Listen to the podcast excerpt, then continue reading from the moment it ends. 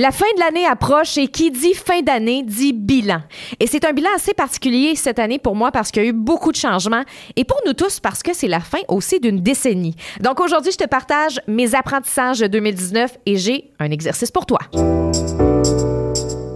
Bienvenue dans le podcast de Stéphanie Mété, la coach flyée, une coach colorée qui tripe sur les Westphalia. Animatrice radio et télé depuis plus de dix ans, Stéphanie a maintenant un nouveau but. Aider les femmes entrepreneurs de la francophonie mondiale à rayonner et à se démarquer. Salut, je suis super contente de te retrouver pour un dernier épisode avant la fin de l'année parce qu'après, ben on va aller se bourrer dans la tourtière et les desserts, mais surtout prendre le temps de se reposer et refaire le plein pas de matière grasse, mais d'énergie. L'année 2019, pour moi, une méchante grosse année. Côté personnel, ça a bougé un petit peu, mais côté professionnel, ça a bougé beaucoup. Euh, j'ai laissé mon gros emploi à la télévision à TVA alors que ça faisait cinq ans qu'à tous les soirs de semaine, je faisais la météo et les chroniques culturelles devant plus de 200 000 personnes. Donc, euh, oui, ça, a été euh, un gros changement, une grosse année aussi. Trois gros apprentissages que j'ai faits j'ai appris que la personne qui nous empêche le plus d'avancer, c'est nous-mêmes. Ça faisait des années que j'avais mon entreprise et que je savais que j'étais à la bonne place, mais que j'osais pas faire le move. De me lancer à 100% par peur, probablement qu'on me voit plus. Hein? Ça devait être ça ma vraie peur, que je devienne invisible parce que pendant tellement longtemps, j'étais de l'avant, hein? que ce soit à la radio ou à la télé. J'avais peur, je pense, qu'on m'oublie. Puis finalement, c'était une peur qui était non fondée parce qu'aujourd'hui, je fais une différence dans la vie des femmes et je crée des transformations incroyables. Puis ça, vraiment, là, ça vaut beaucoup plus que tout ce que j'ai fait dans ma vie avant.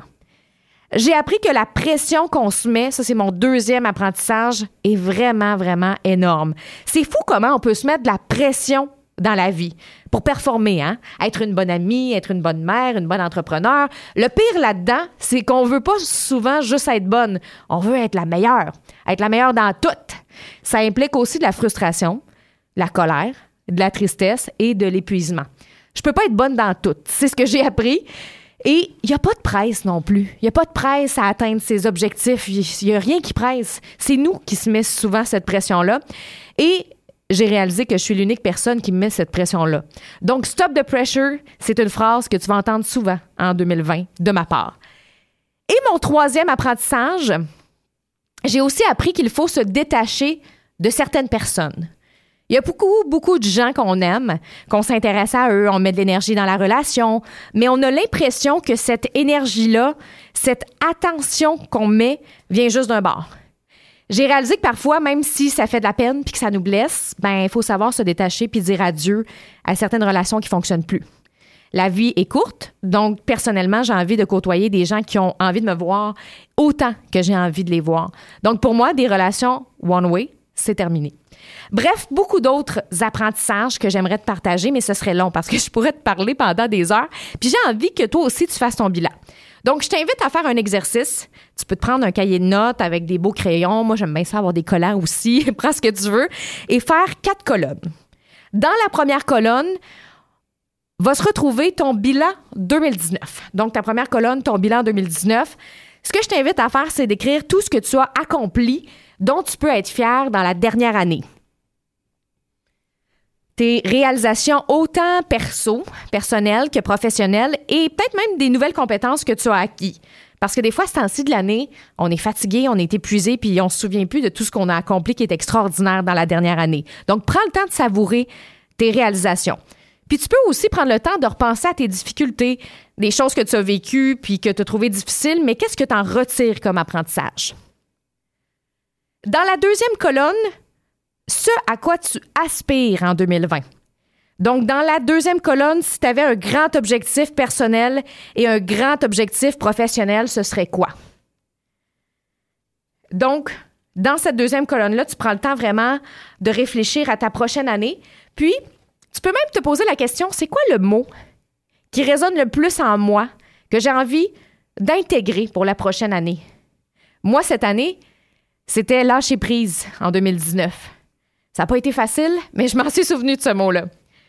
Qu'est-ce que tu es tanné aussi que tu as envie de briser pour la prochaine année? Est-ce qu'il y a un pattern? Est-ce qu'il y a des émotions qui reviennent? Est-ce qu'il y a une habitude que tu aimerais enlever une fois pour toutes? Et dans la troisième colonne, fin de la décennie. Parce que oui, la décennie se termine et il s'en est passé des choses, c'est fou.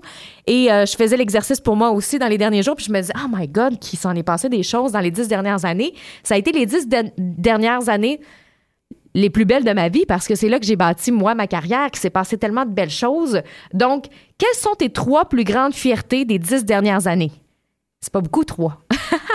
Donc, tu peux prendre le temps d'y, réfléchir, de déposer puis voir qu'est-ce qui vient.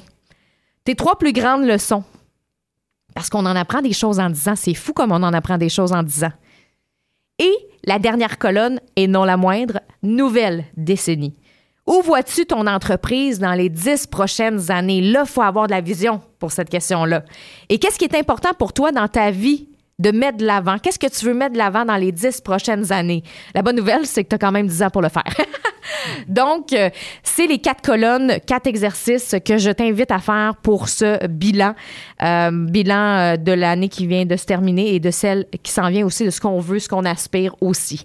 Si tu as envie de te mettre de l'avant, mettons que tu dis, ben moi, j'aimerais ça me mettre de l'avant, puis mettre de l'avant dans mon entreprise dans la prochaine année, j'ai un cadeau pour toi, un atelier, quatre étapes à mettre en place pour flyer ta personnalité sur le web, la faire rayonner et enfin te mettre de l'avant une fois pour toutes. C'est gratuit.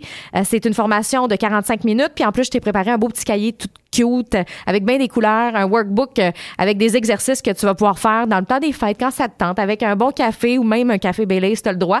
Et dans euh, cet atelier, je vais te partager la raison principale qui empêche plusieurs femmes entrepreneurs d'être réellement elles-mêmes. Je vais aussi te partager qu'est-ce que tu publies sur les réseaux sociaux pour te démarquer parce qu'on ne sait pas toujours quoi publier. Je vais te partager une méthode pour te vendre à tes futurs clients sans avoir l'impression de les déranger. Ça, c'est pratique. Et je vais te partager quel état d'esprit adopter pour pouvoir avoir du succès dans ton entreprise en toute confiance. Donc, ça vaut la peine, c'est gratuit. C'est lescreativeflyer.com baroblique atelier. Mais tu as juste à regarder les notes du podcast si tu es abonné, puis tu as juste à cliquer dessus, ça va être super facile.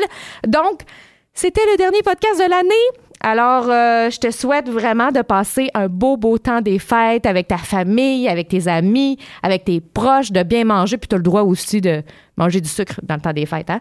On se retrouve en 2020. Profites-en bien, puis j'ai bien hâte de te retrouver. Bye!